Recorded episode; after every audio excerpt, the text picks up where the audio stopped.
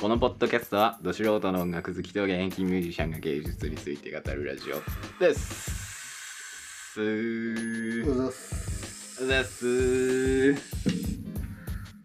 はい。今日も京都でやっていますかね。今日はあれですね。ちょっと正成松田拓に、はい。えー、太郎ちゃんが遊びに来ております、はい。いいとこですねここは。いいとこなさっきまでね多摩川に多摩川に行っておりました。汚すぎてビビったよ。うん。マジで遠くで見ると。マジで汚くなった。マジで汚かった。なんか遠くで見ると綺麗なものね近づいてみたら汚いっていう。やつで東京みたいな川でしたね。東京。はい、はい、ということで、えー今回のトピック太郎さんお願いします、はい。えー、まあとね最近あのレジェンドがちょっと降臨しましてこのように。まあ、ゴッドが舞い降りたということで 今回はその、まあ、ゴッドについて話そうと思うんですけど、はいはいはい。えー彼女の名はですねエセル・ケイン。うん。イン エセル・ケイン。ちょっとケインなのかわかんないけど日本語の、まあ、カタカナの読み方はちょっとまだなくてうん。わからないですけど。はいはいはい。なんでこれが合ってるか間違ってるかは分かりませんが。まあケインさん。ケインさん。ちょっとねケインやばいかカインか分からんけどね。そうだよね。そう。まあでも結 SL 局ケインっぽいけどね。ドイツ。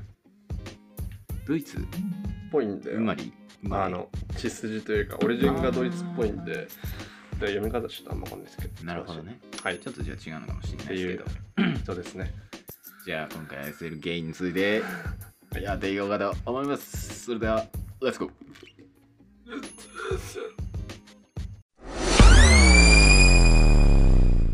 はい、えー、ということで、えー今回は SL、ASL、SL うん。系について話しますが、えー、っと、まず全部、基本的に彼、彼じゃない、えーっと、彼女に関するえ文,、文献というか情報は全部英語なんで、えっと、完璧な役が合ってるかどうかちょっと置いといてですね、はいはいはい。えーまあ、フロリダ、アメリカのフロリダ生まれの、ぽいよねえー3月24日生まれと、98年ということで、僕はマジでもろ同世代ですね。もろ同世代だ。ねはい、でえーっとまあすごい分かりやすい話を言うと、まあ、今からね紹介する、まあ、一番アルバム出してるんですけどそうだね。そのアルバムが先週か。先週。12か3とかに出したんですよ、うん。5月の。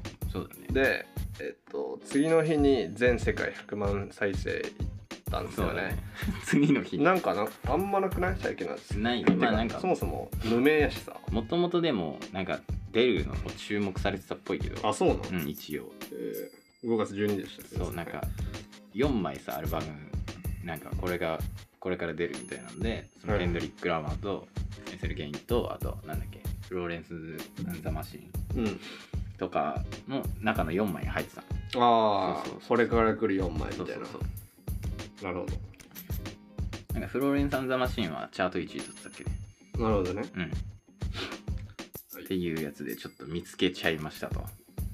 でまああの今回僕らあのすごい冷静なんですけどうん、あの僕弾いた時はうね、ん、俺もうねやばかったと なんか4時？朝4時ぐらいに聞いて。だいぶ今はちょっと熱が冷めては冷めてますけど、もうもう一生ツイッターであの TL 荒らすくらいツイートしてたんで本当。本当。なんか4時ぐらいにね太郎ちゃんに LINE してこれやばいこれやばいみたいなのずっと言って。僕はあのアーセナルっていうクソザコうんちクラブの試合見てる時にあ正成君から LINE が飛んできてあはいはいはい。あっと思って聞いたら、バッチコーンのようでしたね。ガチコンだよねなんやろねジャンルちょっとまあ曲の紹介になりますか。ちょっと難しいけどなんか全体通してはい。やっぱポップスの枠組みの中には一応あってそね。その中にもさちょっとなんていうの結構ヘビーになったりだとか、カントリーになったりだとかあとはなんだろうねまあゴシックの感じが強いかな、そうね、うん。なんかヨーロッパ感あるよね。そうなんか俺のイメージはマジでアンネ・フランクが現代に蘇ったと思ってんだよ俺が聞いた時はあのリリー・シュシュのすべてっていうあの映画に出てくる アーティストそのものなんじゃないかと思った。こいつやんみたいになった。かな。でなんかまあもうねあの黙って聞けっていうこと本しかないん当にやばい。ですけど、本当にやばい。なんやろな。まあとりあえずコンセプトアルバムなんですよね。そうだね。で、まあ、全曲自分の。通してうん。聴いてほしくて、トラック1からケツまで。そうだね。13曲なんですけど。まあなんだろう。な昔はなんかクラシックとかそうだね。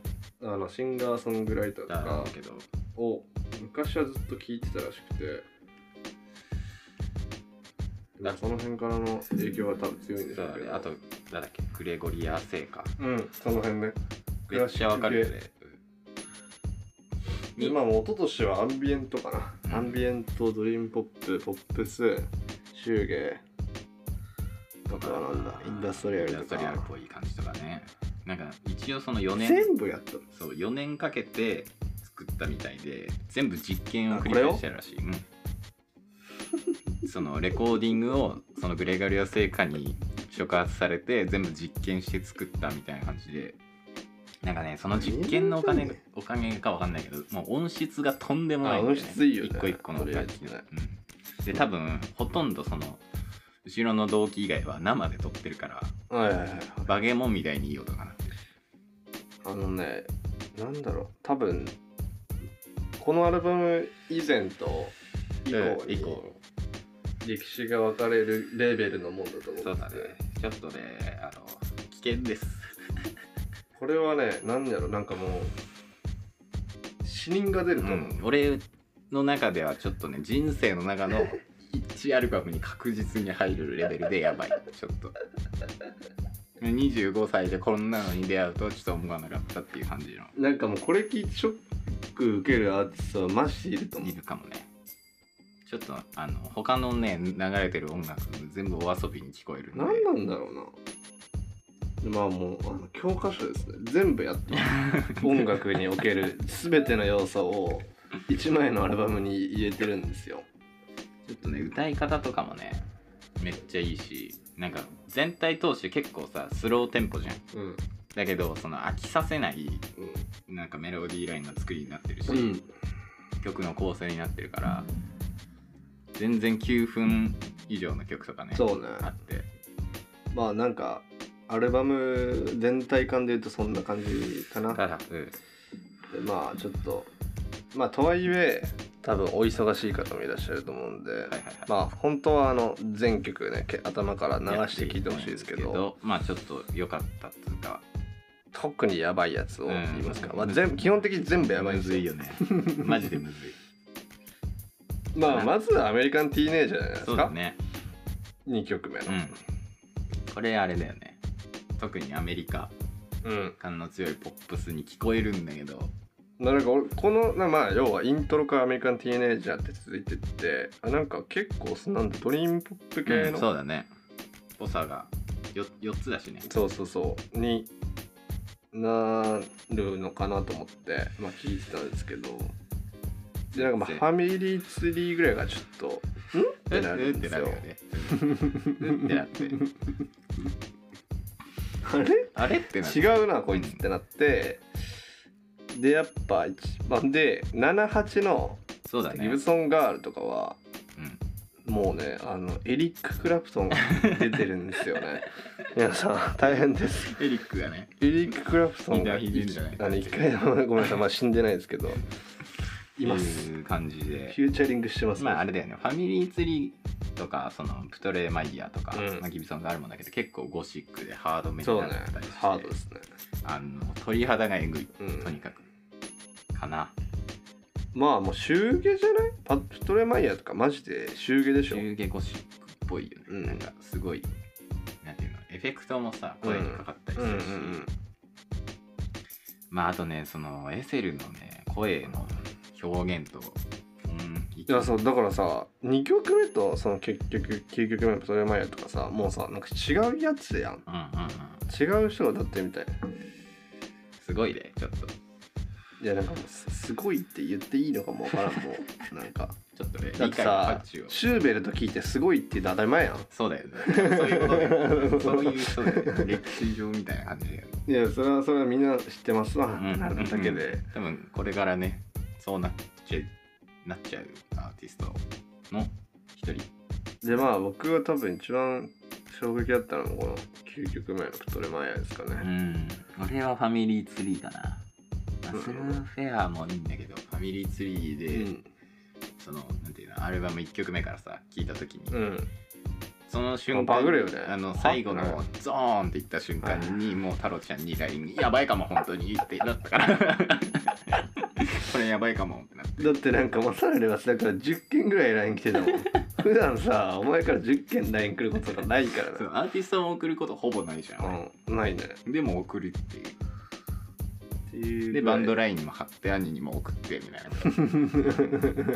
な もう俺はやばいってなってなんかね、怒涛だもんなんかもう本当にまあアルバム通して思うのはやっぱその同じやつが歌ってると思う。あと同じやつが作ってると思うよ。こんなそうだね。よく作ったね。まあなんか4年かかるよなこれあの彼女のことを淡々と歌ってるらしいんですけど、自身のことね。自身のこと。を、はい。でなんかこのアルバムのそのお母さんコンセプトとおばあちゃんコンセプトのやつが出るらしい、マジでねなん。かマジで分からんねんなうん、多分天才だよね。なんかそれ出したらもうもうええわーって言ってやめそうだよねジャケがかっこよかったんだよねやっぱり。ジャケが。ジャケがかっこいいのはね正義です。結局。だってジャケ見て聞いたの。もニューリリースって書いてあって結局ジャケかよ。うんジャケやん。でもジャケやん。見てこれ。もう歴史に残すジャケでしょ。そうね。こんなジャケで撮んないでしょだって。なんかねマジでなんだろう。あのニルバーナが出てきた時のああはいはい。昔の人ってこんなんやったんかなっかもね。て思ったもん俺。聞いた時。そうだね。なんか。これは何やってなったらしいそのなんかあはいはいニルバーナを最初にそうだよね。ショップできたりそうそう。うんでグランジっていう要素がそもそもさその時になかったからさ。マジでニルバーナとかのインタビューおもろいからな。何言ってるか分からんもんな。ないし。本当にひどいからあの人。鼻で笑って。まあインタビューなんてもうままずクソなんだよ。最後にさカだから分かるだろ？って分かんねえんだよ。分からんからインタビューしちゃうんだよ。俺の歌詞なんて俺しか理解してないんだ。っなんか表現したいこととかありますか？そんなものあるわけないだろみたいな。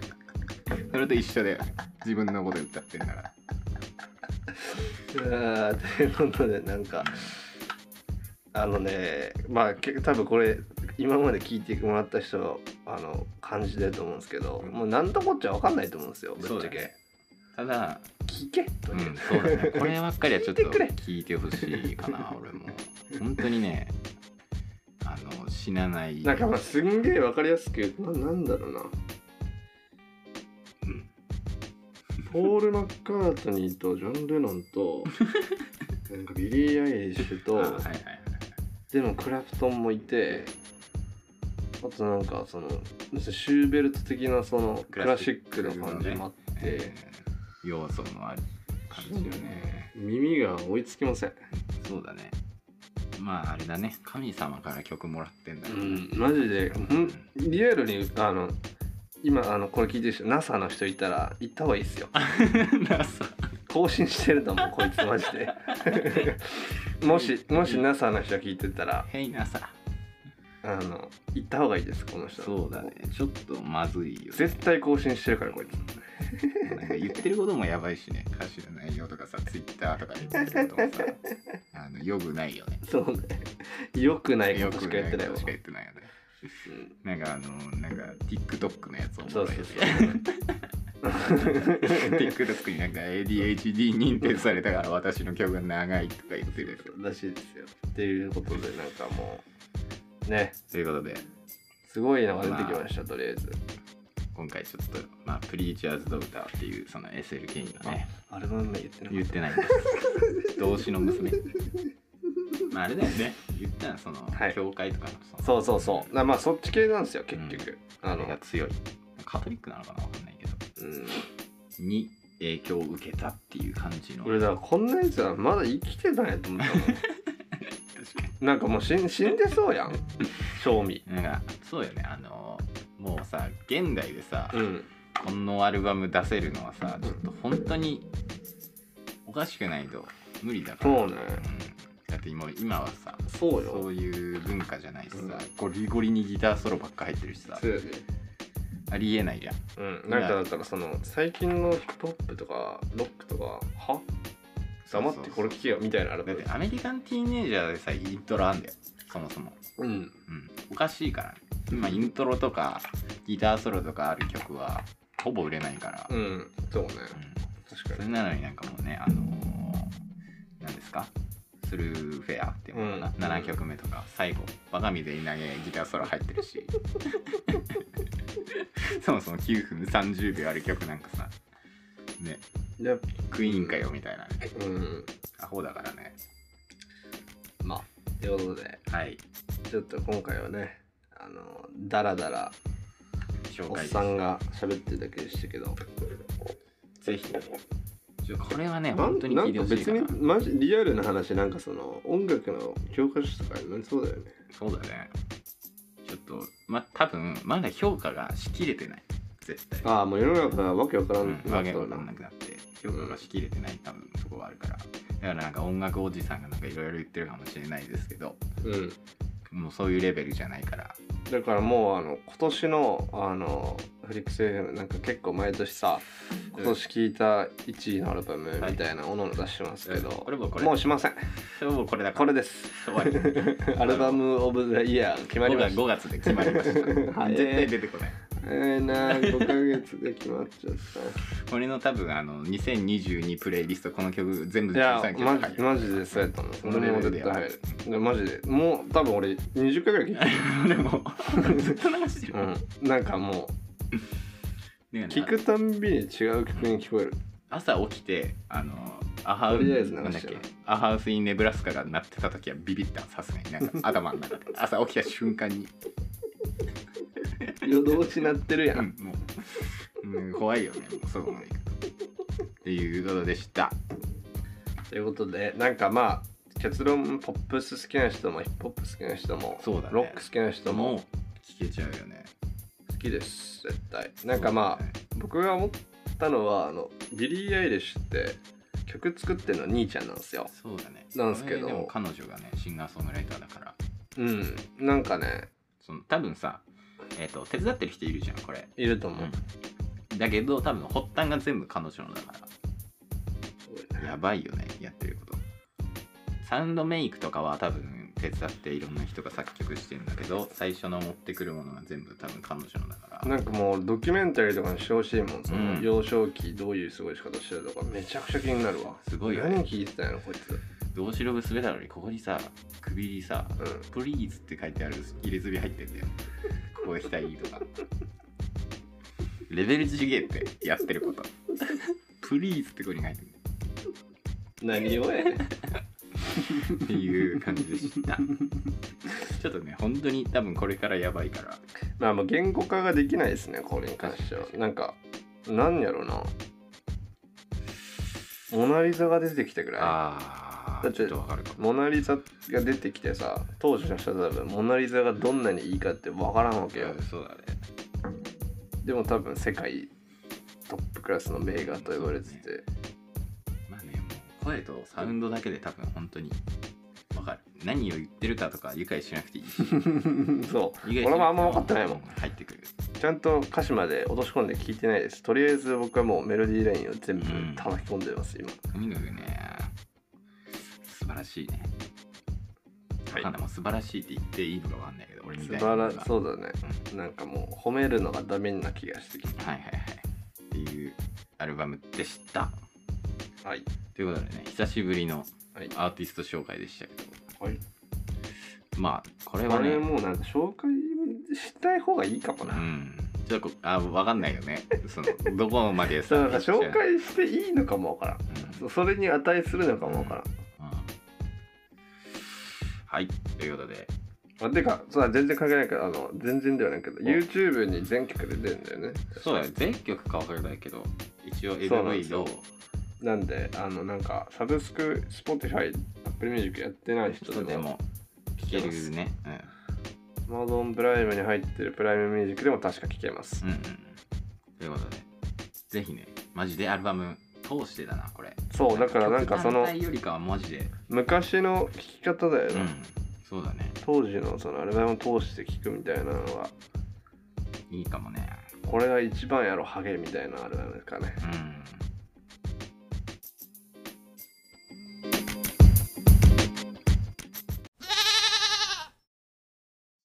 はい。ということでした。もうやばいね。全然喋れてないけど。もう喋れてません、うん。ろれつが全然ぜひ聞いてください。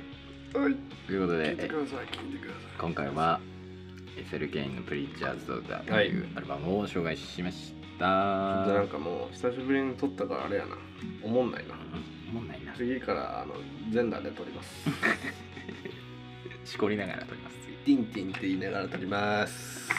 ということで今回はこの辺で終わりたいと思います。また次回でお会いしましょう。さよならスティンス